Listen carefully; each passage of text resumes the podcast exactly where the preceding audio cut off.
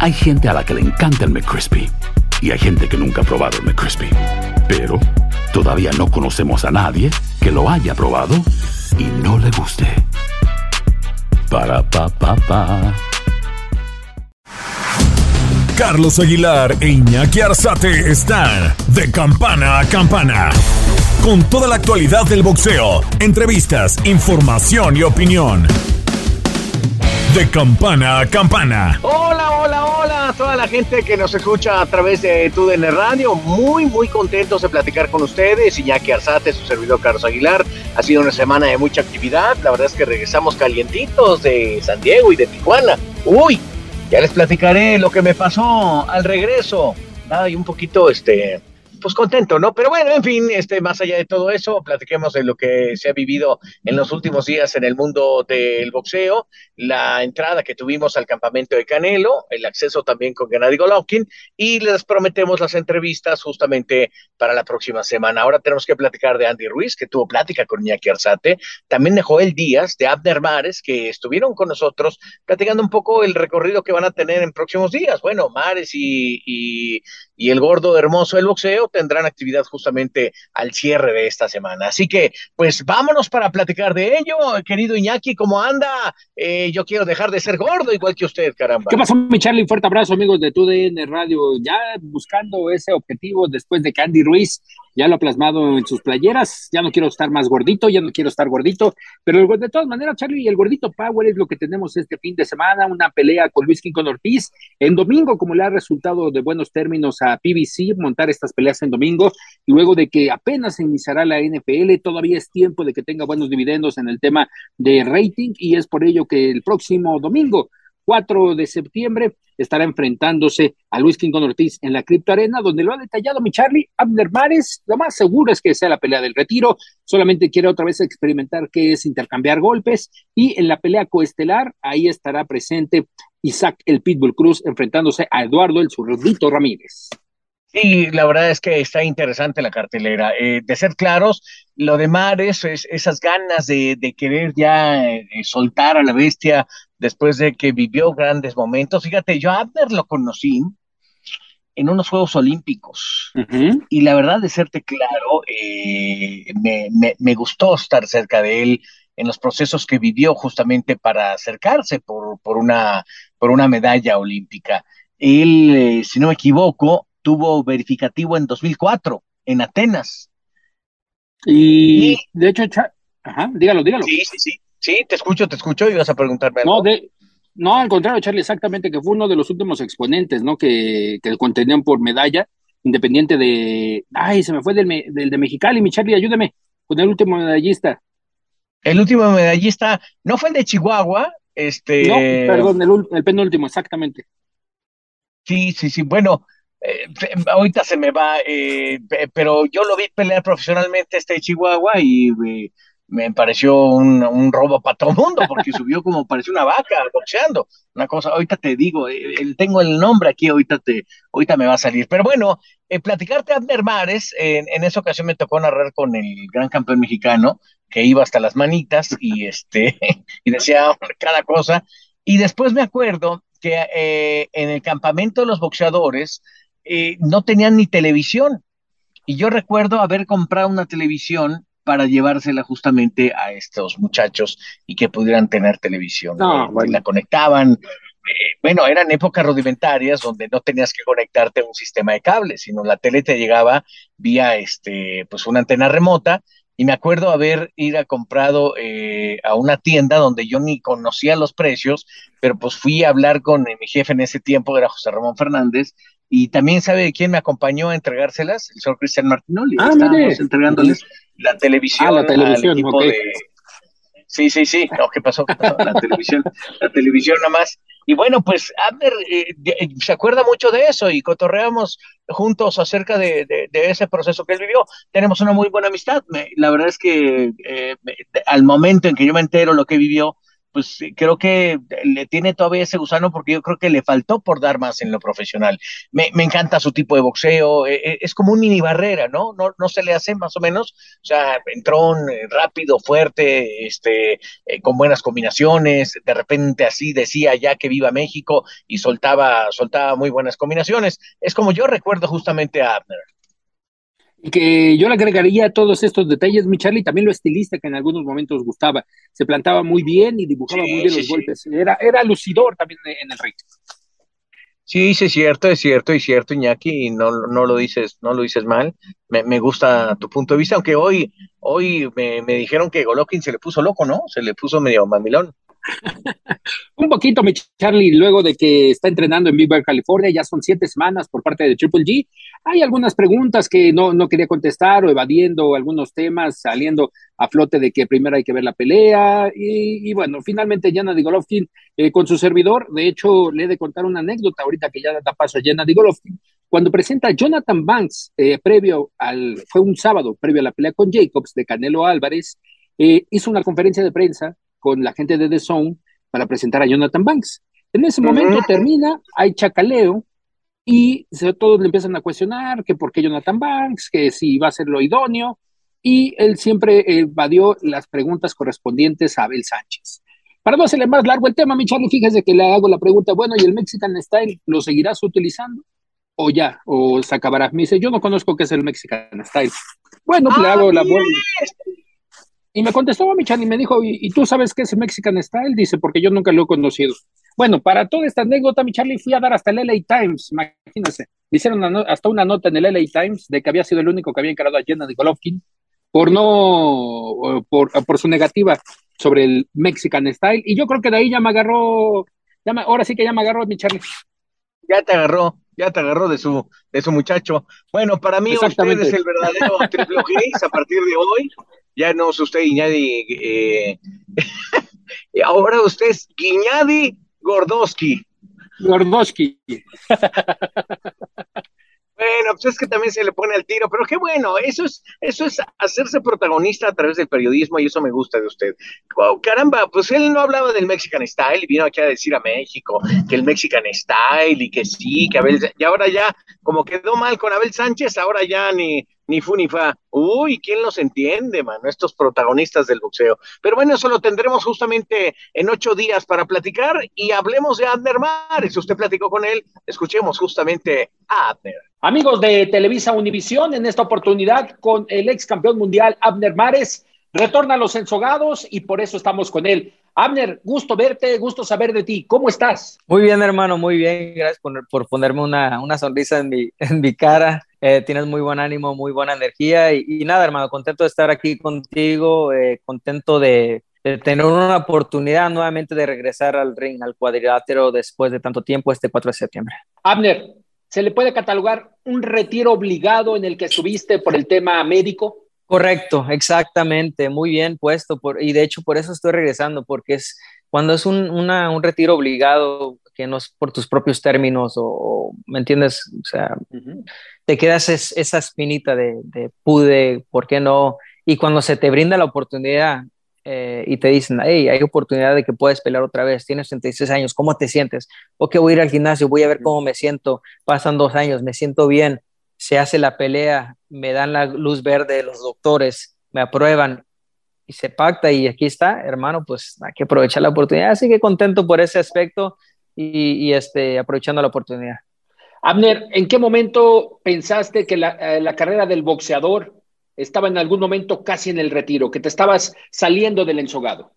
Pues sin duda, desde que me dieron, dijeron que era el desprendimiento de retina por segunda vez y pues en ese momento pensé que ya era mi, el final de mi carrera y, lo acepté, ¿no? Lo acepté maduramente, eh, agradeciéndole a Dios por todo lo que me brindó, por todo lo que pude obtener durante el lapso que, que, estuve eh, peleando, que pues no, no fue tampoco poquito, ¿no? Fueron cuatro campeonatos en tres divisiones, exolímpico y, y pues este, contento, pero ahora que se me brinda una oportunidad más, pues aún más contento, agradecido con Dios y este, em, no tanto porque se me brinda la oportunidad de volver a revivir mi carrera, porque la verdad no es lo que estoy haciendo, sino que simplemente por la oportunidad y la gracia a Dios de poder cerrar este capítulo de Abner Mares e irme en mis propios términos. A ver, platícanos esa parte, ¿cómo es que vas a cerrar el capítulo y en los propios términos? Es decir, ¿qué es lo que busca Abner Mares en este regreso? Eh, simplemente, hermano, eh, no tanto ir a, a capturar nuevo campeonato, a, hacer más eh, tu carrera más larga, le decía, no, yo ya hice lo que tenía que hacer, sino simplemente poderme subir al ring nuevamente a esta edad, que mis niñas ya a una edad grande me puedan ver arriba del ring también y pelear y hacer lo que yo amo, lo que me ha dado tanto en toda mi vida el boxeo, estar en una cartelera como es la, la de Andy Ruiz contra Luis Ortiz, hermano, y este y irme en mis términos, peleando como un guerrero que soy. Así que así, así lo veo, eh, pelear esta, esta, esta pelea que tengo, Dios mediante sacar la victoria y si se me brinda una pelea más, una más y ya estuvo, es todo lo que quiero no, no estoy buscando hacer una carrera nuevamente, te digo, nada más salirme en mis propios términos, irme con esta sonrisa del ring, agradecerle a la gente y, este, decirme mis adiós. Julio César Chávez, perdón, ¿cuántos este, retiros no tuvo mi amigo, que, que lo quiero mucho? Que la despedida de Chávez en Phoenix, la despedida de Chávez en Los Ángeles, o sea, tuvo como 20 despedidas. Y este, pues es bonito porque, ¿me entiendes? Lo hace arriba del ring y eso como como cualquier artista lo quiere hacer, ¿no? Arriba de un escenario, nosotros arriba del ring. Oye, Abner, obviamente con el aval médico, pero ¿qué siente el humano? ¿Qué siente la persona? Porque tú viviste en dos oportunidades ese desprendimiento de retina, pero ¿qué, qué sientes ahora que regresas? Obviamente ya has hecho sparring, has, estado, has estado boxeando, pero ¿qué sientes de que en dado caso, esperemos en Dios que no, pero que un, mal golpe pueda hacer otra vez el knockout que mande a Abner Mares otra vez un poquito afuera? Pues no, no pienso mucho en eso, no pienso en lo negativo, pienso en lo que puedo hacer, ¿no? Y la verdad que positivamente en lo que pienso que soy un, soy un hijo de ciudad, soy, soy bueno, Diosito, porque independientemente, y me he hecho flores, porque independientemente de las lesiones que tuve y el poder hacer todavía lo que estoy haciendo arriba del ring a mis 36 años, estando tanto tiempo, cuatro años fuera del boxeo, me, me, me, sorprende a veces hasta a mí hasta yo mismo, porque estoy disparando a muchachitos de 20 años que están activos, ¿me entiendes? Que tienen peleas profesionales, y viene este muchacho de cuatro años retirado y, y esparrea con ellos y, me veo bien. Digo, ah, chingado, pues este, no, no estoy tan mal. Así que me echo flores por este aspecto, hermano. Eh, claro que tengo mis lesiones, pero hay que saber trabajar con tus lesiones y, saberlas trabajar en el lado de que, ¿cómo, no? Eh, obviamente, si tienes como una mala pierna derecha, pues aprendes a usar la izquierda. Eh, ahora, pues yo tengo los ojos malos, pues, pero veo bien, en el sentido que veo el rival bien enfrente de mí, pues que un poquito más defensa, ser más defensivo, eh, ¿me entiendes? Eh, quitarte más golpes, o sea que hay que trabajar con lo que tiene. Abner, entrando en esta recta final de la plática, en estos últimos rounds, agradeciéndote estos minutos, la primera de ellas, la primera pregunta, ¿cuál es el balance de Abner Mares como persona con el boxeo? Es decir, ¿le debes o te debe? Mm, muy buena pregunta. Creo que le debo y por eso mismo estoy regresando. Porque si me debiera, pues, este, pues ya me quedaría ahí, ¿no? Yo le debo y por eso me estoy subiendo al ring, porque me ha dado todo, me ha dado todo el boxeo, hablando no solamente en el aspecto de económico, sino que tristezas, felicidad, por el boxeo conocí a mi esposa, por el boxeo he conocido muchos amigos, eh, por el boxeo estoy trabajando como comentarista, o sea, me ha dado tanto, tanto este boxeo que es, pues se merece que Amber Mares se suba al ring una vez más. Y, este, y la gente también, porque hasta la fecha me pregunta, ¿me entiendes? Como yo a veces, yo como fan de muchos peleadores, como me gustaría todavía poder ver a, a un Julio César Chávez peleando, cómo me gustaría poder ver todavía un Mike Tyson, a un Oscar de la Hoya, pero pues a ver, obviamente sabemos que llega el límite y llega a la donde pues ya no, y yo tengo la capacidad todavía, puedo, y la gente todavía me sigue diciendo, ya me cuando te subes al ring, era un, una, era exquisito verte arriba del ring, era, era, era algo, era algo muy, muy lindo, muy bonito, así que si puedo dar eso todavía, pues adelante, así que aprovechando hermano las oportunidades y, y pues Dios que esté de mi lado esta vez, este 4 de septiembre. Ciertamente, ciertamente, Abner, y creo que tienes mucha razón en ese concepto. Es exquisito, era exquisito verte, eh, cómo te desarrollabas, tu potencia, tu velocidad, tu forma, tu técnica arriba del ring. Y otro de los rounds que tenemos para ti, Abner, eh, has imaginariamente platicado con el Abner Mares que empezó en el boxeo, que hoy cada vez ve más cerca el retiro. ¿Has platicado con él? ¿Estás satisfecho con él? Todos los días, hermano. Todos los días hablo con él. Eh, le, le, agradezco al Abner joven por ser tan disciplinado, porque muchas veces pude optar por irme por las fiestas, no ser disciplinado, eh, no hacer ciertas cosas, ¿no?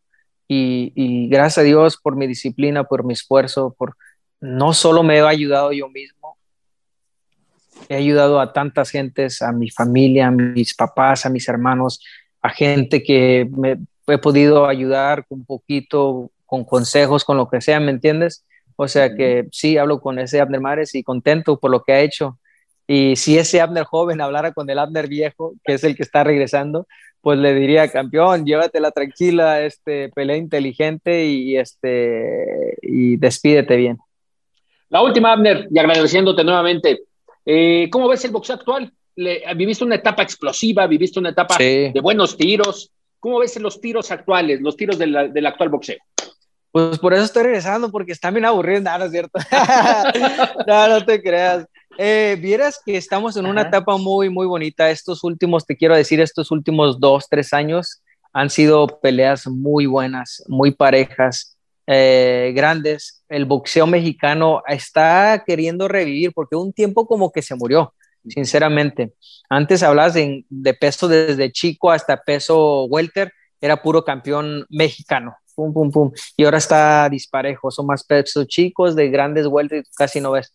Pero ahí vamos, ahí vamos, hermano. Eh, el boxeo mexicano va en inclina eh, y esperemos que siga dando así. Eh, el, boxeo en sí, sin poner un, este, una bandera encima, el boxeo en sí es muy fuerte, nos está dando este, grandes peleas y esperemos que una de las peleas más grandes de, de la historia que estamos esperando, que es este Errol Spence contra Terence Crawford. ¿Te avientas un pronóstico o te quedas eh, con la reserva? Me quedo con la reserva, hermano, pero va a ser una pelea muy, muy buena. Abner Mares, campeón mundial en tres diferentes divisiones. Te agradecemos mucho estos minutos para Televisa Univisión. Fuerte abrazo y estaremos justo aquel domingo, próximo domingo, 4 de septiembre en Los Ángeles, el regreso de Abner Mares. Muchas gracias. A ti, hermano. Un abrazo. Estás de campana a campana.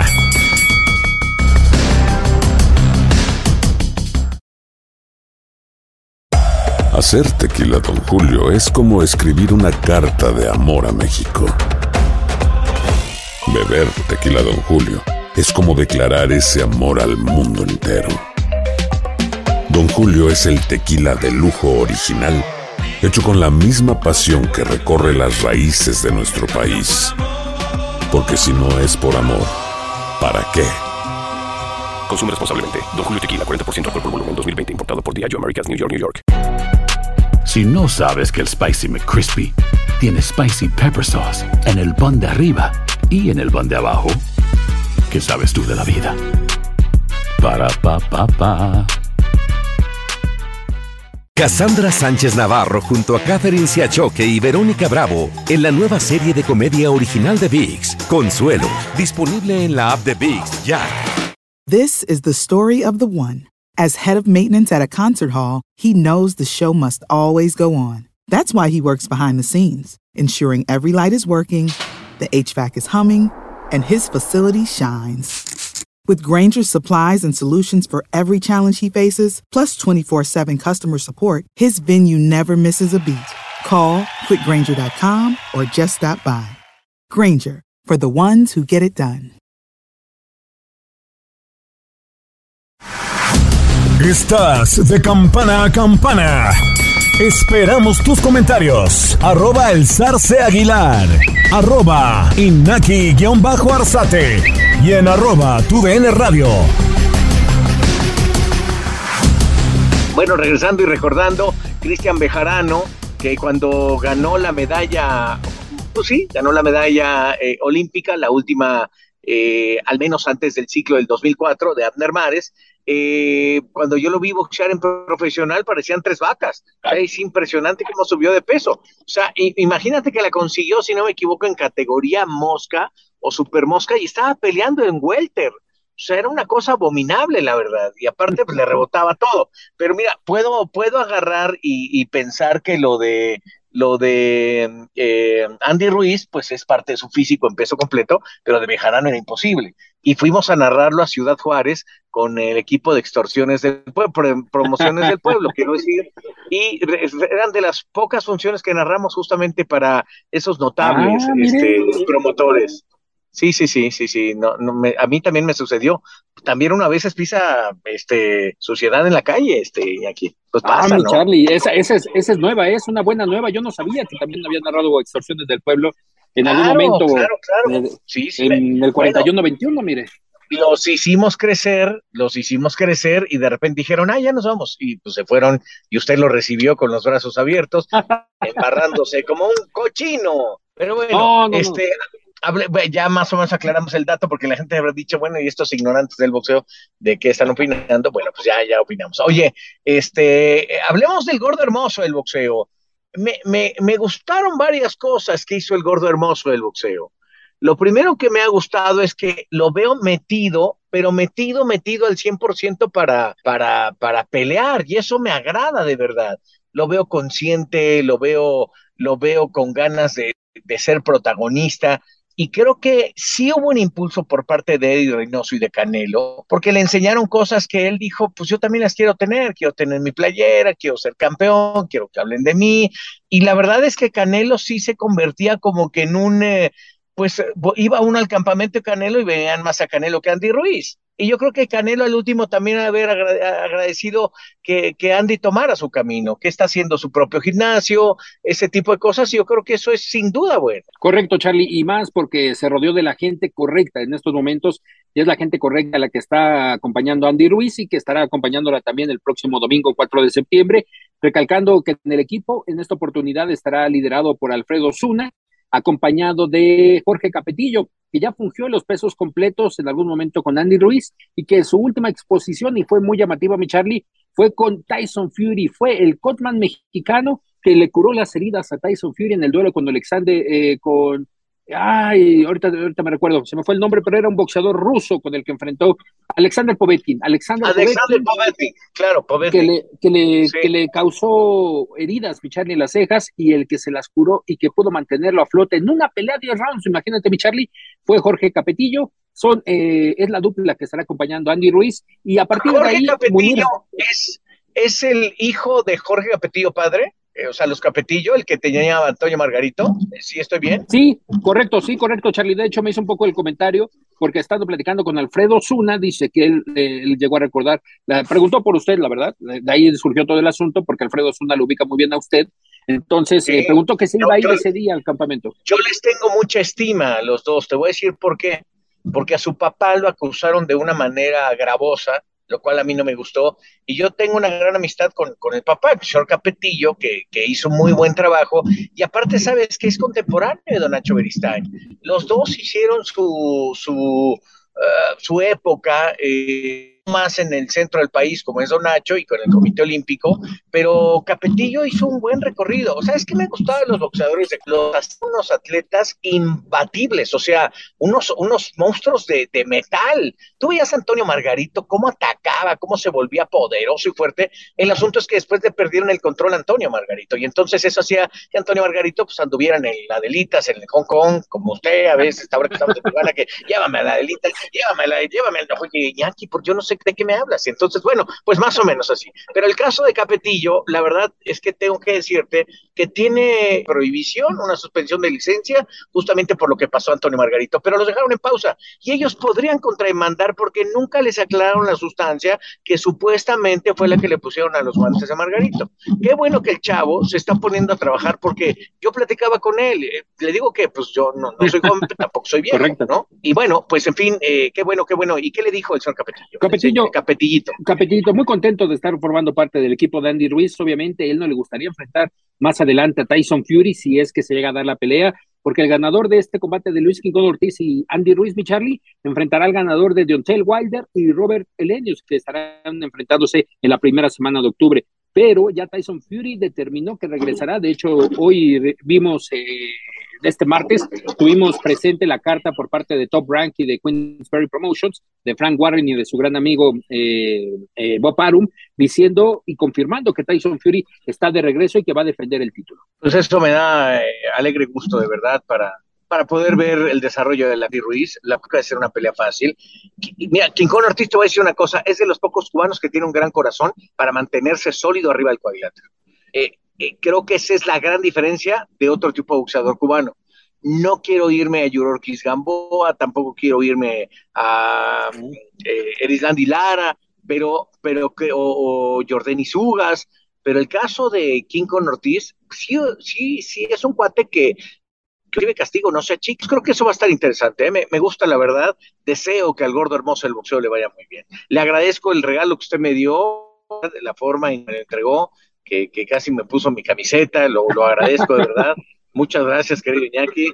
Hubiera querido yo estar ahí para ver al gordo hermoso, pero pues ya ve cómo está el asunto de los viajes ahorita, que sí, que no, que viájale, que, que hay vuelo, que si no hay vuelo, y bueno, logramos estar con Canelo y, que, y usted con el gordo hermoso. Andy, hoy el entrenamiento público, ya algunos días de Luis Quincón Ortiz, te vemos bien trabajado, sudando la gota gorda, ¿qué tal? Sí, claro que sí, pues trabajamos muy duro en esta preparación y ahora nomás era a estar libre, a hacer lo que practicamos y a estar alegre. ¿Cómo vas en el peso? En el aspecto de que ustedes no tienen problema, pero a lo que me refiero es que eres pura fibra a lo que, a lo que te venías manejando, Andy. No, en esta preparación no trabajamos nada del peso, no bajamos mucho de peso porque me quiero sentir fuerte, no quiero ser las mismas um, errores que hice en, la, en, mi, en, mi, otra pelea y yo quiero ser el mismo cuando, mi, cuando Dios me hizo campeón del mundo y así con el gorrito Power vamos a traer el septiembre 4. Oye, pues hay que platicar de los pesos completos después de la victoria, la ratificación de Usyk.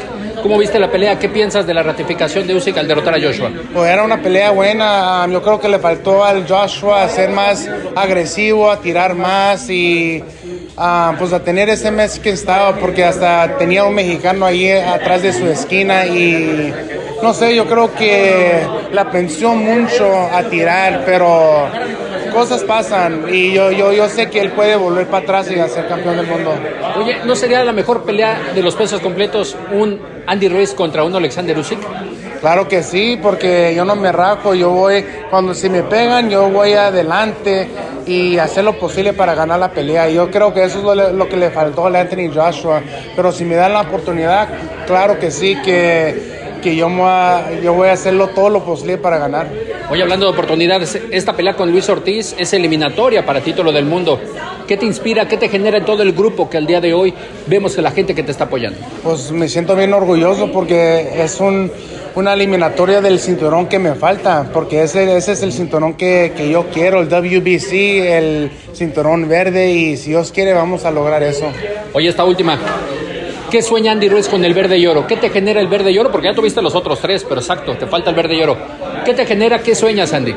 Pues sueño que logré todo lo que quería desde niño, desde chiquito, todo el sacrificio que hice desde morrío, todos los muchachos, entrenadores, señores que me decían, no lo vas a hacer, no lo vas a hacer, no vas a lograr esto, estás muy gordo, estás muy pequeño, boom, lo voy a tener. Si Dios quiere, vamos a lograr eso. Hasta ahí traigo el cinturón que lo puse la iglesia cuando Capateo me dijo que lo firmara, vamos a lograr ese cinturón. Perfecto, Andy. ¿Algún pronóstico que te quieras aventar para el próximo domingo? Nomás que vamos a ganar. Si Dios quiere, vamos a ganar esta pelea y va a ser muchas cosas que van a pasar también en esas, en esas funciones, porque no nomás soy yo, va a ser el, el, el, Victor, el Cruz, el Abner Mares, yo y, más muchachos que quieren hacer campeón del mundo también. So, no se esperan esta pelea el domingo en Crypto Arena. Una noche mexicana, la última. Una, una noche previo mexicana, ¿no? Con Cruz, con Abner Maris y contigo. Claro que sí. Y vos, si Dios quiere, agarramos ese queda para mi cumpleaños, septiembre 11. Perfecto, Andy. Amigos de Televisa Univisión, TUDN en esta oportunidad con Luis Quincón Ortiz. Próximo 4 de septiembre, Luis, te saludamos. Regresas a la actividad en este 2022. ¿Cómo estás? Muy bien, agradecido por la entrevista. Oye, Luis, eh, segunda comparecencia en el 2022 después de derrotar a Charles Martin.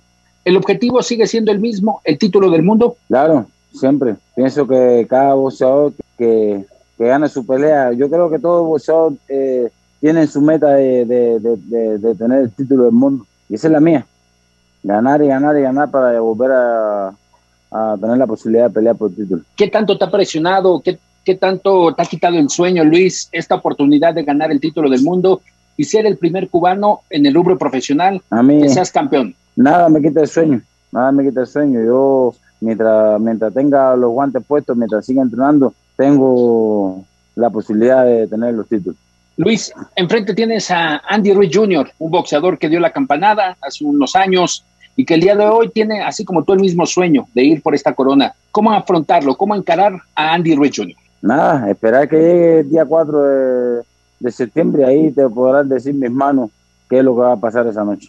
Esas manos, esos puños que vemos ahorita que se están vendando, Luis, ganará la experiencia que tienes ante la juventud y tal vez eh, la poca lona recorrida del mexicano?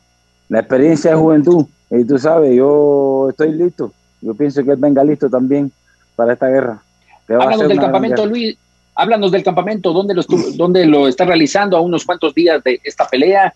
¿En qué se enfocó esta ocasión eh, Luis Quincón Ortiz para lo que es la pelea? Estamos, estamos, eh, estamos en Vegas, estamos en Las Vegas. Eh, estamos entrenando aquí, ¿sabes?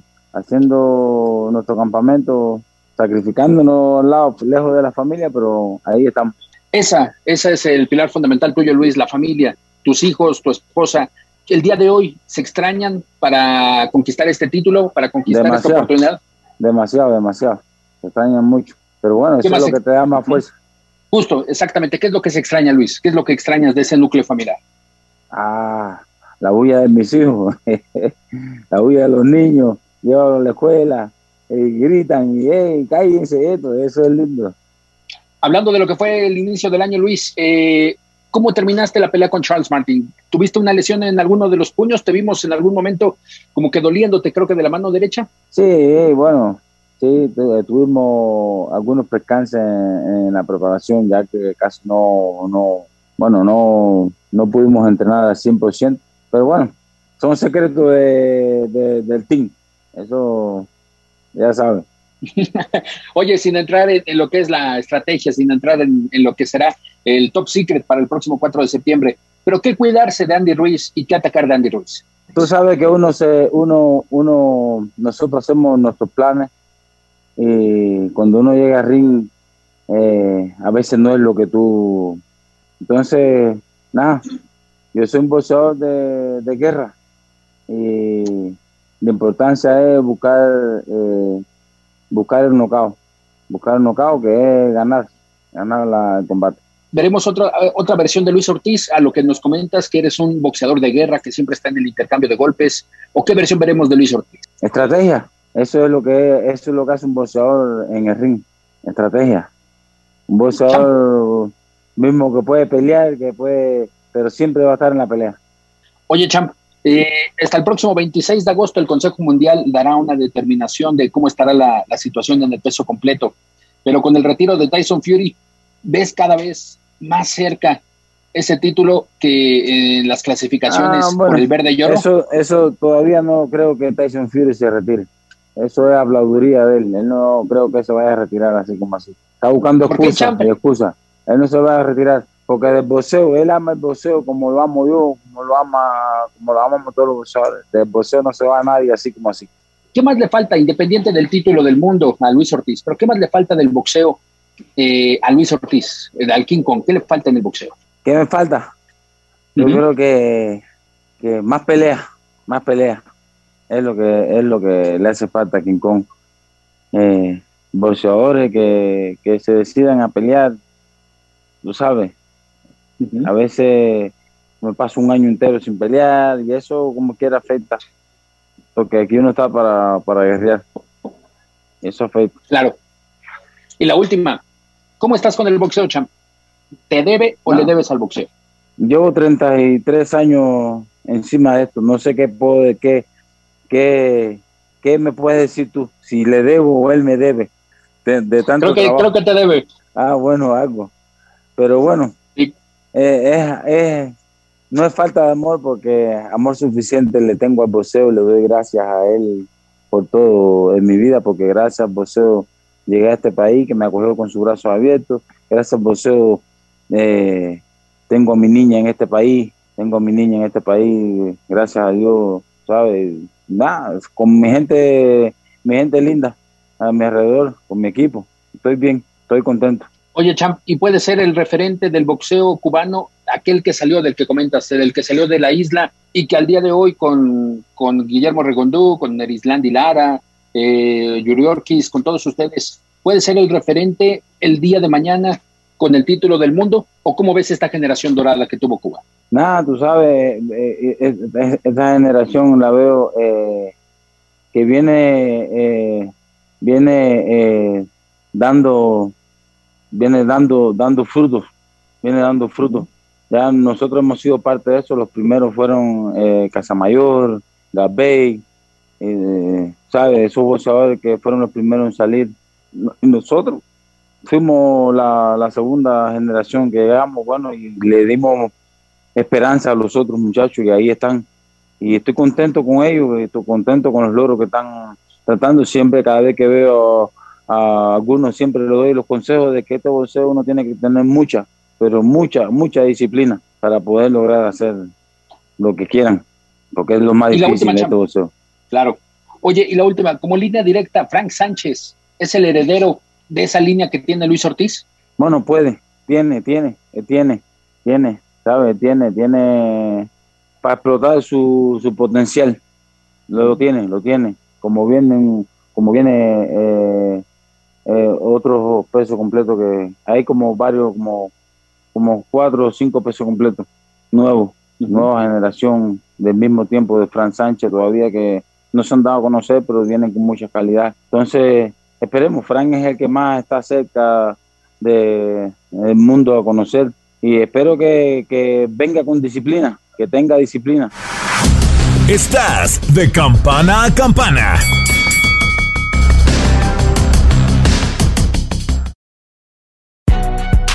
Si no sabes que el Spicy McCrispy tiene Spicy Pepper Sauce en el pan de arriba y en el pan de abajo, ¿qué sabes tú de la vida? Para pa pa pa. Cassandra Sánchez Navarro junto a Catherine Siachoque y Verónica Bravo en la nueva serie de comedia original de Vix, Consuelo, disponible en la app de Vix ya. When you need mealtime inspiration, it's worth shopping Kroger, where you'll find over 30,000 mouthwatering choices that excite your inner foodie. And no matter what tasty choice you make, you'll enjoy our everyday low prices, plus extra ways to save, like digital coupons worth over $600 each week. You can also save up to $1 off per gallon at the pump with fuel points. More savings and more inspiring flavors make shopping Kroger worth it every time. Kroger, fresh for everyone. Fuel restrictions apply. This is the story of the one. As head of maintenance at a concert hall, he knows the show must always go on. That's why he works behind the scenes, ensuring every light is working, the HVAC is humming, and his facility shines. With Granger's supplies and solutions for every challenge he faces, plus 24 7 customer support, his venue never misses a beat. Call quickgranger.com or just stop by. Granger, for the ones who get it done.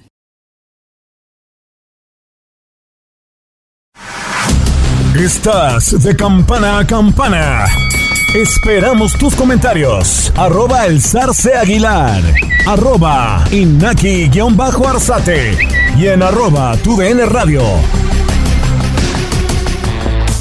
Correcto, mi Charlie, correcto. Sí, una pelea llamativa para seguirle el próximo domingo 4 de septiembre y obviamente eh, las, eh, las peleas que estarán abajo, como es el caso de Isaac Pitbull Cruz, acompañado de su padre enfrentando a Eduardo Zurdito Ramírez y lo que recalcaba la presencia de Abner Mares en lo que es posiblemente su última pelea. Un fin de semana muy, muy atractivo, mi Charlie, muy atractivo y fíjese que novedades, ahorita una de ellas, eh, Jackie Nava ya comenzó sus entrenamientos en eh, las montañas del Estado de México y hoy también se da a conocer este martes 30 de agosto el tiro que sostendrá Mariana La Barbie Juárez contra Yamilet Mercado.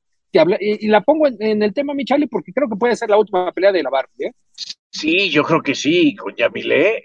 Híjole, bueno, hablábamos de la Barbie Juárez y la verdad que bien lo dice usted, Yamile va a ser aparentemente la última posibilidad que tenga ya para demostrar y bueno, la Barbie hacerse un poco de dinero antes de partir eh, del boxeo. Se hablaba por ahí, fíjese que yo platiqué con Jackie Nava y me decía que ella encantada de volver a pelear, con la guerrera o con eh, la Barbie en Estados Unidos y parece que podría ser un segundo plan. Le quería preguntar yo, ¿cuánto cree que le dieron?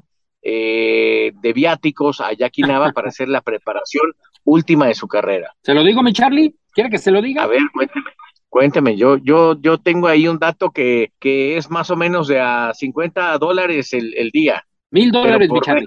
Más o menos, se pasaron, ¿no? Se pasaron, te preparas, para... Te preparas tres meses y ni, de a mil pesitos eh, 20 días. ¿El día? no, no, no, Pero bueno, mi Charlie, fíjese que, eh, fíjese que, eh, con respecto a esto, pues todo se paga en la vida, mi Charlie, y durante la semana se realizó la subasta del duelo de José Chon Cepeda contra Reyes Progress, ¿y quién cree que perdió? Y que le dolió porque se notó. Cuénteme, cuénteme. Sanfer, Sanfer perdió, la subasta y hubiera visto a mi padrino. Ajá. Estaba tristón, estaba tristón. Bueno, de hecho, mi padrino, que, que, es su hermano, don Fernando Beltrán, saludos al señor Beltrán, eh, sí, se, fue la, la cantidad menor, mi, un millón sesenta mil dólares fue lo que ofreció, seguido de Top Rank con un millón doscientos mil dólares. Segundo lugar, Probellum, un millón seiscientos mil dólares y ganó la subasta, la subasta Marco Antonio Barrera con dos millones cuatrocientos mil dólares. Ay, cacho, o sea, se voló por un millón de dólares a todos. Correcto, correcto. Ahora solamente. ¿Cómo, se llama la empresa de Marco Antonio Barrera? Mark, Mark Nation. Mark Nation. Órale. Así es, mi Charlie. Pero ahí está, todo se paga, Charlie, todo se paga. No, sí, sí, digo, ¿yo qué? Pues a mí que ni que fuera yo el, el juez, ¿no? Pues yo nada más te, le, que le quería contar, lo que, lo que yo le quiero decir es que pues me parece una grosería para una histórica como la, la, boxeadora más ganadora en la historia de nuestro país, ¿eh? O sea, no, no hay y la primera campeona del mundo, mi Charlie. Primera campeona del mundo. Sí, sí, sí. ¿Y Laura Serrano qué consiguió? ¿No fue Laura Serrano? No, de hecho, Laura Serrano eh, nunca fue campeona. Bueno, no fue la primera campeona del Consejo Mundial, sino que destacó por lo que fue su trayectoria, Charlie. Así es, es lo que yo le iba a decir. Y Laura, la verdad es que, bueno, siempre apoyó la carrera de Jackie Nava y Jackie se convirtió, sin duda alguna, en una entidad eh, importantísima a seguir en el mundo del, boxeo. Oiga, le, iba yo a preguntar este también eh, que pudimos platicar con Joel Díaz, y la verdad es que Joel Díaz eh, habló bastante bien acerca incluso del que fue su rival, de Canelo Álvarez, y eso me dejó contento ver un Joel Díaz que no es el mejor entrenador, porque que él haya preparado a Vivol y ahora él se convierte en el mejor entrenador, las cosas no son así. Eh, él lo que está haciendo es empezar a crecer como entrenador. Me, parece que le falta todavía un rato. Pero aparte le voy a decir una cosa, platicar con Joel Díaz acerca del accidente donde él perdió el ojo, porque ya lo perdió, es un boxeador con un solo ojo. Escuchemos justamente a Joel Díaz que tiene de uno a Saúl Canelo Álvarez, pese a que Vivol lo venció. Escuchemos. Joel, de entrada felicitarte. Lo que tú querías que se convirtiera en un gran sueño se está realizando, ¿no? Eh, primero acabas de vencer recientemente en mayo a Canelo, lo haces con Vivol, y tu gimnasio pues eh, luce eh, espectacular. En verdad, gracias por atendernos. No, para mí es un placer tenernos aquí, ¿no? Más que todo este, en este ambiente del deporte, ¿no? Tenemos, conocemos mucha gente, los medios que son ustedes, y gracias a ustedes estamos aquí. Este, les agradecemos mucho de que todo el tiempo están al tanto lo que hacemos y más que todo para mí es un placer tenernos aquí en su casa, gracias a Dios, pues hemos tenido muchas cosas productibles, ¿no? Y pues ser parte del equipo de mi gol y salir con esa victoria, pues es algo muy importante para, para, mi carrera y para mi equipo, ¿no? Y obviamente ahorita, ahora que tengo mi gimnasio, que dediqué mucho tiempo, tiempo para tener este lugar, pues obviamente ya me siento más, más tranquilo, me siento feliz de que tenemos mucha actividad boxística. Oye, Joel, eh, hay, únicamente un par de entrenadores que han podido vencer justamente a Saúl Canelo Álvarez y a, Eddie Reynoso, ¿no? Eh, me refiero justamente a la carrera de Saúl que pues es el mejor libra por libra o era el mejor libra por libra. Y aparece primero Roger Mayweather, que junto con el padre de Floyd lo vencen. Y después aparece Joel Díaz con Bivol. Cuéntame un poco qué ha significado ese cambio en tu vida y ese gran logro también. Pues mira, este, Canelo Álvarez es un peleador, sigue siendo el, mejor peleador libra por libra, ¿no? Simplemente yo le doy mucho respeto y, mucho crédito a, a Saúl por, por, tomar riesgos, ¿no? Simplemente él, él siempre ha tomado riesgos y como un gran peleador mexicano, él él no le importa si están más grandes o más pesados, él toma riesgos. Este, al tomar esa decisión de pelear con Dimitri Bivol, esto para él se le respeta porque Dimitri Bivol probablemente es un peso, peso más, más grande que él. Y no salió con la victoria esa noche a Canelo Álvarez, pero sigue siendo el mejor libra por libra en su división, sigue siendo el campeón. Esa noche, pues obviamente, aclarando bien las cosas con, con Dimitri Bivol, llegó aquí. Yo conocí a Dimitri Bivol por parte de su manager, ¿no? que yo trabajo con su manager, entreno muchos peleadores de Uzbekistán, de Kazajstán, Dagestán, este, que es uh, Vadim Porlo. Y él cuando trajeron a, a Bivol, Bivol viene con su entrenador, que nadie es su entrenador de, de Bivol, ¿no? Al integrarlo aquí al Valle de Coachella, pues obviamente miró el trabajo que hemos hecho con todos los peleadores que tenemos aquí, con, con Bektemir Malakusiev, con, uh, con MJ, uh, Agmadaliev, Putayev, Israel Matrimonio, todos los peleadores llegaron con nosotros aquí, aquí debutaron y todos ahorita van invictos, llevan una muy buena posición, están clasificados, ¿no? Al integrarme al equipo de Vivol, base a, a la experiencia que hemos tenido con Canelo, y pues obviamente, mira, ellos llegan aquí buscando ese sueño de que saben de que el boxeo mexicano es, un, es, es el boxeo que, que, reina, obviamente, el, el, deporte, ¿no? Y ellos por eso, Triple G, ¿qué dice? Mexican Style. Todos quieren el Mexican Style. Cuando llegó Vivol aquí, llegó con su entrenador Gennady y simplemente nos sentamos con el manager, el entrenador, el condicionador físico y formamos un tipo de estrategia, un plan para vencer a Canelo Álvarez y siempre en los entrenamientos, este, después de cada sparring, antes de los sparrings, nos comunicábamos qué va a hacer este día, qué es lo que hace Canelo, qué es lo que no le gusta a Canelo. Y más que todo nos enfocamos y yo todo el tiempo les decía, mi plan era frustrar a Canelo. Frustrarlo. Si lo frustras, te ganas. Yo soy mexicano. Y ellos al, al integrarme al equipo, integran a un mexicano y un mexicano piensa como un mexicano. ¿no? Y, y, esa noche se notó porque yo miraba que Vivol frustró a Canelo y yo le decía, ese jab va a ser la clave. No dejes de usar ese jab. Y yo le dije con tiempo, le dije, te va, te va a pegar en el, en el brazo, como le hizo a Callum Smith. Por eso, cada, en, cada, en, en, cada round yo le ponía la bolsa de hielo en el brazo, ¿no? Y le decía, no dejes de usar ese, ese, jab. En el segundo round, yo miré a, a Saúl cuando Vivó le, le, pegaba los jabs en la frente y le empezó a dejar poco rojo a la frente a Canelo. El Canelo empezó a, como a, a lamerse los labios, frustrado. Llegaba Vivó al, al, al rincón y decía, está frustrado. Ahora, cuando Canelo trató de cansar a Vivol en los primeros cinco saltos, se cansó él en el intento de cansar a Vivol. Cuando Vivol estaba tranquilo, llevaba su plan y se mantuvo en el plan. Igual como cuando se recargaban las cuerdas Saúl y le decía a Vivol, vente, no, no, no, no, no le sigas el plan, quédate donde estás, que él venga aquí, no vayas. Muchas cosas que se hicieron en, en ese plan de pelea, en la unión y el conjunto del equipo, funcionaron porque en ese equipo no más era una persona, éramos un equipo completo que formamos el plan. Obviamente nosotros, cuando él llegó aquí, nos integraron por, por esa, manera, ¿no? Ustedes son mexicanos, conocen a, Saúl Canelo Álvarez, este, mexicanos piensan como mexicanos y vamos a formar un tipo de estrategia para ganarle. Salimos con la victoria, gracias a Dios, ¿no? Y, este, y ahora pues este, se nos reconoce porque fuimos, pusimos un granito de arena, de arena en ese plan y funcionó. Eh, Joel, eh, no ha sido fácil llegar hasta, hasta donde estás ahora, ¿no? Eh, yo, yo, te recuerdo a ti que se hablaba de Joel Díaz trabajando con eh, Timothy Bradley y también arrebataste una victoria a Manny Pacquiao, uno de los mejores libra por libra del mundo también. ¿cómo, ¿Cómo llegas a, a entender el boxeo desde tu perspectiva, siendo que boxeaste, siendo que llegaste desde Michoacán hasta acá?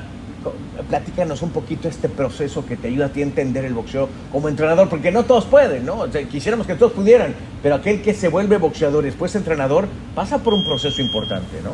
Es un proceso muy difícil, es un proceso muy difícil y, tienes razón, ¿no? Yo al transcurso de mi carrera, ¿no? Yo fui amateur y, y logré mucho, este, mis logros fueron grandes en el amateur, ¿no? Estuve en el equipo olímpico de Estados Unidos, no califiqué las Olimpiadas en 92, base a que no era ciudadano americano, ¿no? Este, y mi sueño pues se cayó ahí y mi segunda opción era entrar al profesionalismo, ¿no?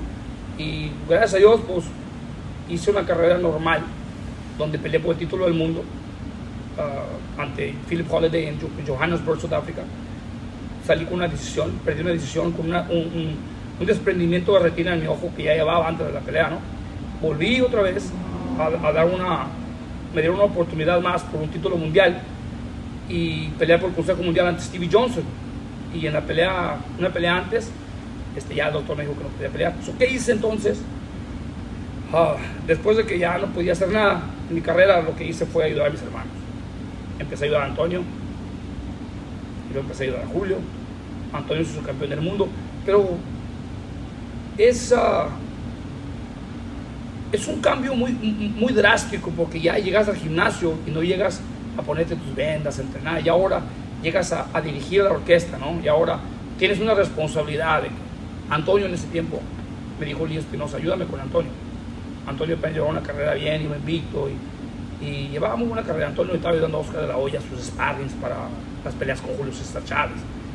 Ya me, me empecé yo a enfocar en lo que es el entrenamiento, ¿no? Y yo todo el tiempo he dicho, yo cuando hago una cosa lo hago bien, ¿no? No hay que, vamos a hacer una cosa, vamos a intentarle. Esto de intentarle no funciona, vamos a hacerlo. Yo todo el tiempo por eso dije, si voy a ser entrenador, voy a ser un entrenador. Porque hay muchas personas que se ponen un par de manoplas y son entrenadores. No, para ser un entrenador llevas un cargo pesado, ¿no? Tienes que ser un mentor, maestro, un padre, un amigo, un hermano y un, y un entrenador. Y es lo que he sido yo, con todo mi equipo. Cada persona que ha entrado en mi campamento, que he entrenado yo desde que llegaron conmigo, desde hace años, ellos saben, se adaptan conmigo y se encariñan conmigo, no porque soy entrenador, porque les abro las puertas de mi casa, conocen a mi familia, a mis padres, a mi madre, convivimos. Yo he tenido peleadores de Irlanda que están solos aquí, sin ni un familiar, y cumplen años. Les hago un pastelito, ¿no? Porque, hey, Claro. son, son humanos, ¿no? Y se merece que te celebre su año, ¿no?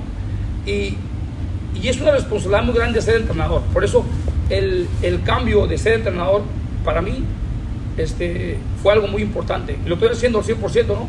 Y yo tengo metas. En, en mis metas como, como boxeador de niño era llegar. Yo cuando comencé a boxear de niño amateur, yo perdí mis primeras cuatro peleas. De mí nunca vas a escuchar una historia bonita como llegan los papás. Oh, que mi hijo lo llevó a un gimnasio y, y le, le pegó a un niño que tenía experiencia. De mí nunca vas a escuchar eso. De mí vas a escuchar todo el tiempo llegaba al gimnasio y me, me golpeaban. Llegaba lleno de sangre a la casa. Yo nunca ganaba. Hasta que me decidí a hacer las cosas bien. Entonces empecé a ganar. Iba a los torneos y miraba a Oscar de la Hoya ganar un torneo. Y le daban el mejor peleador del torneo. Shane Mosley. Todos. Y yo miraba. Un día voy a llegar a ser. Para mí, mis metas eran llegar a ganar un trofeo del mejor peleador del torneo.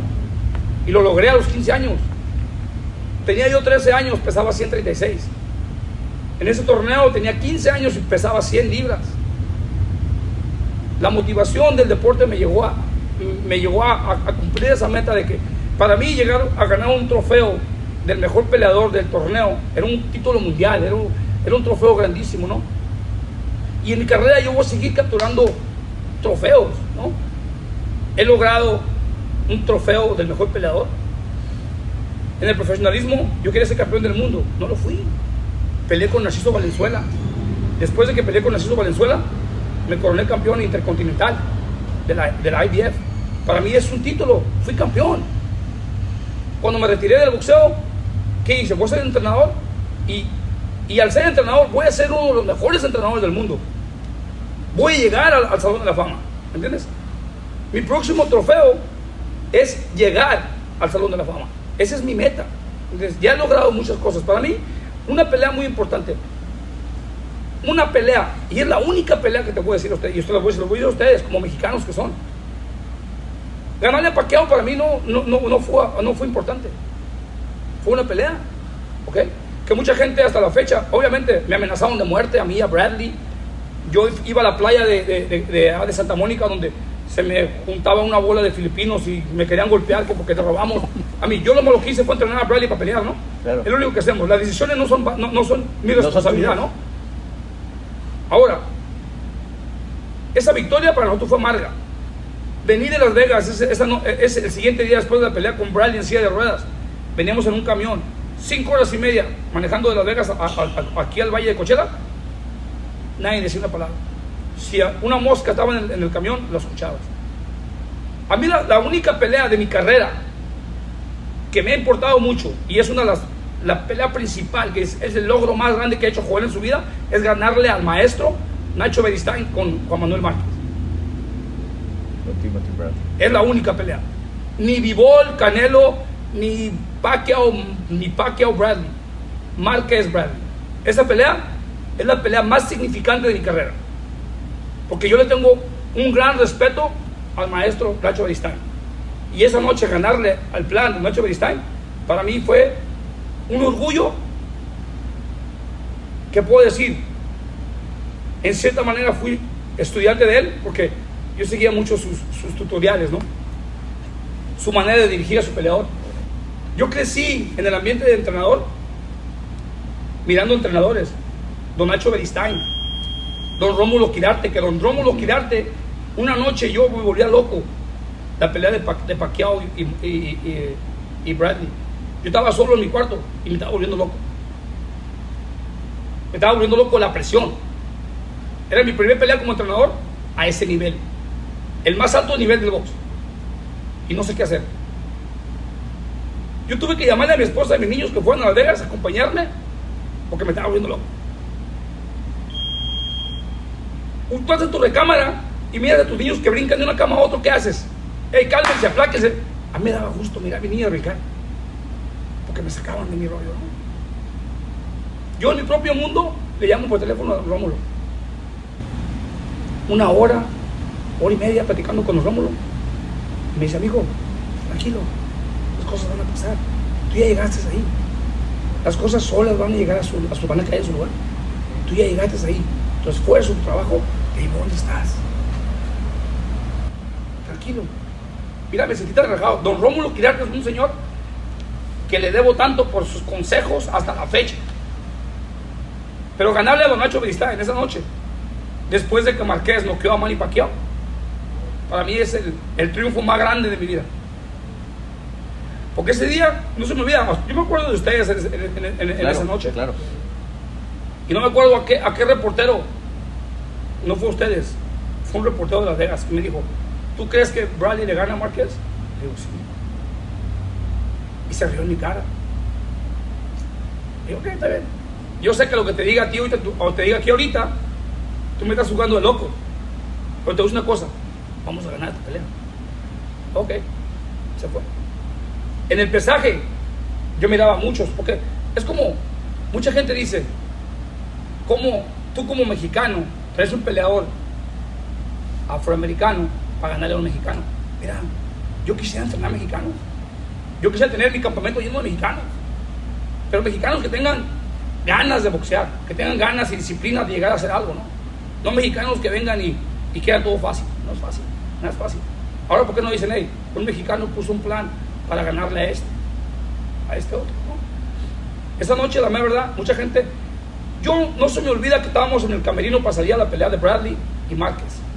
Y esa pelea la entrenamos, le dije, a Bradley, Bradley, Márquez está elevado con su mano derecha, porque no quedó Pacquiao. Y él estaba querer pegar esa derecha. Trabajamos todo el campamento, cómo esquivar esa derecha, cómo contragolpear esa derecha. Antes de salir del camerino, me pregunta alguien del camerino ahí, me pregunta, ¿y we have a chance? Y me, me sacó, me, me prendió, me enfureció. Le dije, What do you mean we have a chance? We're gonna win. Y le digo, Bradley, we're gonna win. Le dice, yeah, we're gonna win. Y se pone, Bradley se me pone le dice, we're gonna win. Y se pone bien alterado. Le dije, we're gonna win this fight. Y le digo, Bradley, en ese, aquí en toda la arena, le dije, 95% de la gente piensa que vas a perder. El 5% piensa que vas a ganar. Y el 5% son tu familia y nosotros nomás. Me dice, I know, coach, let's do it. Salimos, ganamos. Después de la pelea, cambiaron las cosas. Por eso te digo, yo nunca te voy a hablar de una pelea de Bradley Pacquiao, Bradley aquí. La única pelea significativa en mi carrera es ganarle al gran campeón Juan Manuel Márquez y a, don, y a don Nacho Beristain, que para mí es un maestro, con respeto y lo quiero mucho, pero ganarle esa noche para mí fue algo que nunca en mi vida se me olvidar porque tenía todo, toda la gente, todo, toda la patria mexicana a contra de nosotros, ¿no? Y salí con la victoria esa noche. para mí fue una satisfacción muy grande. ¿Y estuviste a nada en qué? Sí, cuando lo, cuando lo lastimó, que lo, se quedó parado, ¿no? Porque faltaba poco para la campana, que se lo sigue, sí lo hubiera podido lastimar. Pero las cosas sucedieron como sucedieron. La historia está escrita en, esa manera, pero para mí son los logros más grandes de mi vida. Ganarle a, ganarle a, a, a Marqués esa noche tener este gimnasio. Si no sabes que el Spicy McCrispy tiene Spicy Pepper Sauce en el pan de arriba y en el pan de abajo, ¿qué sabes tú de la vida? Para, pa, pa, pa. Cassandra Sánchez Navarro junto a Catherine Siachoque y Verónica Bravo en la nueva serie de comedia original de VIX, Consuelo, disponible en la app de VIX ya. When you need mealtime inspiration, it's worth shopping Kroger, where you'll find over 30,000 mouthwatering choices that excite your inner foodie. And no matter what tasty choice you make, you'll enjoy our everyday low prices, plus extra ways to save, like digital coupons worth over $600 each week. You can also save up to $1 off per gallon at the pump with fuel points. More savings and more inspiring flavors make shopping Kroger worth it every time. Kroger, fresh for everyone. Fuel restrictions apply. This is the story of the one. As a maintenance engineer, he hears things differently. To the untrained ear, everything on his shop floor might sound fine, but he can hear gears grinding or a belt slipping. So he steps in to fix the problem at hand before it gets out of hand. And he knows Granger's got the right product he needs to get the job done, which is music to his ears. Call, clickgranger.com, or just stop by. Granger, for the ones who get it done. Joel, ¿a quién te gustaría de este mundo actual del boxeo estar en la esquina? ¿De quién te gustaría estar? Mira, ahorita el boxeo cambió mucho, ¿no?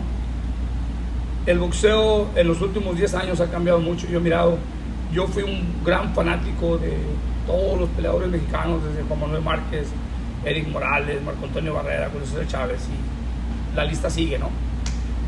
Ya en, en esta época el boxeo es muy diferente, ¿no? Y ahora se basa en en las redes sociales y está muy cambiado el deporte. Pero la mera verdad, hace unos meses me preguntaron, si, si te dijeran, ¿a quién te gustaría entrenar? ¿Y a quién agarrarías para entrenar en, esta época ahorita, de la boxeo ahorita? Hay uno nada más, uno. Y me gusta por su humildad, el coraje y el corazón que tiene, que es Isaac Pitbull Cruz. Mm. Nada más. No miro otro. Ya últimamente todos tienen problemas psicológicos mentales, ya están usando un pretexto de que cada quien es responsable, como adultos son responsables de cada problema, ¿no? Y no gritarlo al mundo, ¿no? Yo, en mi época, si yo le digo a alguien que tengo problemas mentales, psicológicos, una cachetada y cálmate, vamos, ponte las pilas y vámonos, ¿no? Pero ahora, este es malo hablar de eso, ¿no? Últimamente ya todos usan ese pretexto de que they have mental health problem. Para mí eso no existe, es para gente débil honestamente. En el boxeo especialmente, el boxeo es un deporte fuerte, ¿no? Yo miraba a Pitbull Cruz, yo estaba con él en, el camerino, en Dallas, cuando peleó, cuando peleó en Dallas la última vez, ¿sí? Que peleó Ugas y Spence. Estábamos ahí compartiendo, platicando, gusto, ¿no? Tiene un estilo, un estilo muy único, me cae bien como persona, la nobleza, la energía que genera, el corazón que tiene y el coraje, ¿no? Es lo que me cabe. Tú me puedes platicar de cualquier boxeador ahorita que tiene nombre. Yo te digo, dime, David Haney yo nunca lo a pelear. No me gusta su estilo, ¿no? Mean, cada quien su estilo, en su, manera, ¿no? Ryan Garcia tiene un estilo muy único al igual, pero entrenarlos, la verdad, no. No me daría para eso. Un Pitbull Cruz, con todo gusto me gustaría tener en mi campamento, entrenarlo. ¿Por qué? Porque tiene un carácter favorable a, lo que a mí me gusta. Eh, estamos viendo ahí, Jorge, la interpretación de lo que sería el tipo de boxeo que a ti te gusta, lo que tú quisieras ser. el tipo de boxeador, el tipo de guerrero que yo quiero ver. ¿entiendes? Y que te hubiera gustado ser arriba del cuello. Me hubiera gustado, me hubiera gustado haber podido tener al, al Francisco Bandido Vargas en, una, en, su época, ¿no? A mí lo tuve ya al final de su carrera, ¿no? Fue un peleadorazo, ¿no? Este, igual, el Francisco, Francisco Vargas similar al Pitbull Cruz, similar, igual, mismo carácter, todo, muchas cosas similares, ¿no? Pero desafortunadamente no me tocó tenerlo en su, en, en, su época donde él fue el bandido Pero aparte de eso, la verdad, son los estilos que a mí me gustan. Estilos que me gusta entrenar, inculcarles ese, esa, esa agresión, ese tipo de acción, ¿no? Para que la gente, porque la gente quiere ver pelea, ¿no? Vamos a, vamos a, a una pelea y la gente quiere ver pelea. Yo sé que a veces tiene que entregar un poquito más de sí mismo. Dicen, no, pues el boxeo es pegar y que no te peguen. En, serio, yo entiendo. El boxeo es un deporte de que pegar y que no te peguen. Pero ¿quieres generar dinero? Tienes que entregar un poquito de ti mismo, obviamente. ¿no? Timothy Bradley, por querer complacer al público ante Rudolf Provodnikov, la verdad le quitó 10 años de su vida.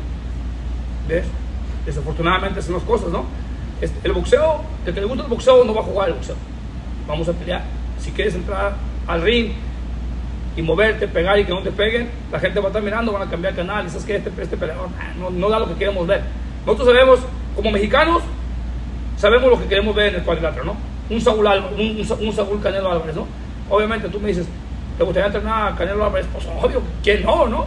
Pero estás hablando ya de otro, de otro nivel mucho más allá, ¿no? Él tiene un equipo que comenzó con ellos y gracias a su lealtad está con ellos y obviamente pues se le respeta, ¿no? Eh, Saúl Canelo es un peleadorazo que lo fue y lo es y lo seguirá siendo, ¿no? Pero él trae un gran equipo de todo respeto, Chepo Reynoso, un maestro igual, Eddie también un, señorón que se la pasa a él haciendo su trabajo y por eso está donde están, ¿entiendes? Pero vamos, estamos hablando de, me preguntas a quién te gustaría entrenar de esta época, un peleador que es más, más accesible, Pitbull Cruz, el único. Joel, eh, viendo esta revolución que tiene el boxeo en los últimos días, eh, ¿dónde está el boxeo? ¿Estamos viviendo una buena época o se nos está desgajando un poquito en una renovación? Alexander Usyk acaba de ganarle justamente y tú eres especialista en ese tipo de boxeadores, el europeo de la zona eh, oriental, como, como Usyk que le acaba de pegar otra vez a Joshua. ¿Dónde está el boxeo en este momento y ejemplificando eso? El boxeo está en un nivel bajo ahorita no está en el nivel que estaba, te vuelvo a repetir, hace 10 años, ¿no? Claro. Y lo sabemos. Por, por muchas cosas diferentes, ¿no? Puedo repetir, últimamente, este, el deporte se hace negocio. Todo el tiempo lo ha sido. Pero hay veces que es más negocio que deporte, ¿no? Uh, últimamente no puedes criticar el deporte que ahora está una, un youtuber en un evento, ¿no? Así es. Lo criticas, bueno, lo criticas malo, pero a la vez los ocupas. Yo estaba en un evento cuando peleó uh, Ahmad Aliyev con Danny Roman en Miami, un día antes del Super Bowl. Hay gente, hay público, no hay taquilla. ¿So qué hacen? Meten a uno de los Paul Brothers, Logan Paul, por los seguidores que tienen en las redes sociales, que ellos van a mirar, van a pagar el evento por ver a él pero a la vez se va a generar para los demás, ¿no? No hay que criticar en ese aspecto. También ellos están ahí por algo, ¿no? es un negocio de ellos. Y ellos, este, vamos a, no hay que ir muy lejos. Floyd Mayweather, Conor McGregor. La gente que no sabe piensa que es real, pero es un circo. Sabemos, es un negocio, ¿no? Y hay que darle crédito. Una persona inteligente, que es, que es una persona de negocios, es Floyd Mayweather. Floyd Mayweather en, su, en, el principio de su carrera, yo me acuerdo, él peleó, si no me equivoco, él debutó en la cartelera de Antonio, mi hermano, en Los Ángeles. Ahí debutó Floyd Mayweather. Y no se me olvida que Floyd Mayweather, en un momento, yo hablé con Todd DeBuff, de Top Rank, una vez, le llamé para preguntarle sobre un contrato de un peleador. me dice, mira, Joel, los boxeadores de hoy no son como los de antes. Cuando Floyd Mayweather teníamos un evento en Pachanga y se cayó una pelea y le llamamos a Floyd. Dijimos, hey Floyd, se cayó una pelea. ¿Te interesa? Ya, yeah. de Las Vegas aquí a Temécula. Nomás hay dos mil dólares. Dijo, I don't care about the money. I want the opportunity right now. El dinero llega después. Es una persona que tiene inteligencia, ¿no? Una persona de negocios. Los eventos que ha hecho Floyd Mayweather, Conor McGregor, vamos aquí y allá, son para generar dinero unió la UFC y el box, unió dos diferentes mundos en el deporte, ¿no? Hay que darle crédito. El hombre sabe lo que, hace, ¿no? el boxeo obviamente ha caído mucho, ha caído mucho base a, a los peleadores de hoy en día. Ya no son fuertes como lo eran antes. Físicamente lo son, psicológicamente no. Esto de las redes, Iñaki, las redes, las redes que no jalan, que las redes que nos venden, nos venden espejitos, Iñaki, estos de la telefonía. No, mi Charlie, pero bueno, mire, finalmente estamos aquí conectados, eh, platicando de lo que sucedió un fin de semana productivo, una semana muy productiva en el mundo del boxeo y curiosamente todos los puntos están obviamente en la costa oeste de los Estados Unidos, de lo que es ya eh, este segundo semestre del box. Golovkin entrenando en Big Bear, California, Saúl en San Diego, el, mismo Dimitri Bivol que estará entrenando en, la, en Indio, California, y todo parece indicar que eh, el zurdo Ramírez también estará en Los Ángeles haciendo su preparación. Sí, sí, ahí está. Oye, por cierto, el zurdo Ramírez que este, se le subieron un poquito, se le subió el vidrio bien feo y empezó a aventar cervezas, le cayó a la gente, fueron a reclamar, le mandaron a la policía. Híjole, yo la verdad le tengo que decir que en ocasiones, pues sí, alguien se pone alegre, hay que nada más hacerlo contenido. ¿Ah, sí? Yo le agradezco, yo le agradezco el regreso que tuvo con nosotros a TJ, porque lo hicimos este como equipo, ¿no? Muy bien, muchas gracias. Correcto, no, correcto, mi Charlie. No, al contrario, al contrario. No, y solamente, de hecho, ya el zurdo Ramírez la libró, ya está viajando a Abu Dhabi para estar en la primera conferencia de prensa con Dimitri Vivo. Bueno, es que la verdad son, es un, eh, un asunto menor, no, no, digo, creo, yo no lo estoy disculpando, yo no soy quien, pero creo que pagó una cuota, ofreció disculpas y eh, eh, normal, no tiene por qué ir a, a otro lado, no, no, no hubo una gota de sangre, no hizo daño a nadie y bueno, pues pasa, ¿no? Eh, pero bueno, lo mejor es hacerlo de manera contenida y creo que se le fue un poquito más eh, la fiesta. Pero bueno, pues así pasa. Usted bien lo sabe, usted bien lo sabe, Charlie, usted bien lo sabe y predica con el ejemplo casi. Yo, yo lo que te puedo decir, yo soy un alma de Dios que va otorgando el beneficio de la alegría. Pero bueno, este, la última vez que lo vi, entre usted y yo había un ceviche de pulpo, creo, ¿no? Creo que sí, creo que sí, y de ahí ya no se acuerda, que es lo peor. Sí, claro que me acuerdo. Me perdí de vista algunas cosas, pero sí me acuerdo. pero bueno, mi querido Iñaki, muchas gracias. Abrazo. Igualmente, mi Charlie, estamos en contacto y obviamente ya lo que suceda durante los próximos días, rumbo al 16 de, de 17 de septiembre, Canelo contra Triple D. Sí, en ocho días estaremos platicando justamente ya del combate de, de, de Canelo y Galapkin. Eh, tendremos todo el detalle y evidentemente ya la siguiente semana estaremos ya haciendo justamente campamento en Las Vegas. Interesante, de verdad. Interesante, mi Charlie, y espero que se porte muy bien para que así nuevamente el equipo esté listo y preparado para esa fecha del 17 de septiembre. Bueno, eh, le decía yo cuando me he portado mal. ¿Qué pasó? Nunca, nunca, no, nunca, nunca. Nunca Venga, me, pues. le mando abrazo. Estamos en contacto. Esto fue de campana a campana y de esquina a esquina. Los invitamos a suscribirse y a estar pendientes a nuestro siguiente episodio todos los jueves en su plataforma favorita y en Euforia. La campana ha sonado. Los 12 rounds han finalizado. De campana a campana, con toda la actualidad del boxeo, entrevistas, información y opinión. Carlos Aguilar e Iñaki Arzate regresarán en el siguiente episodio.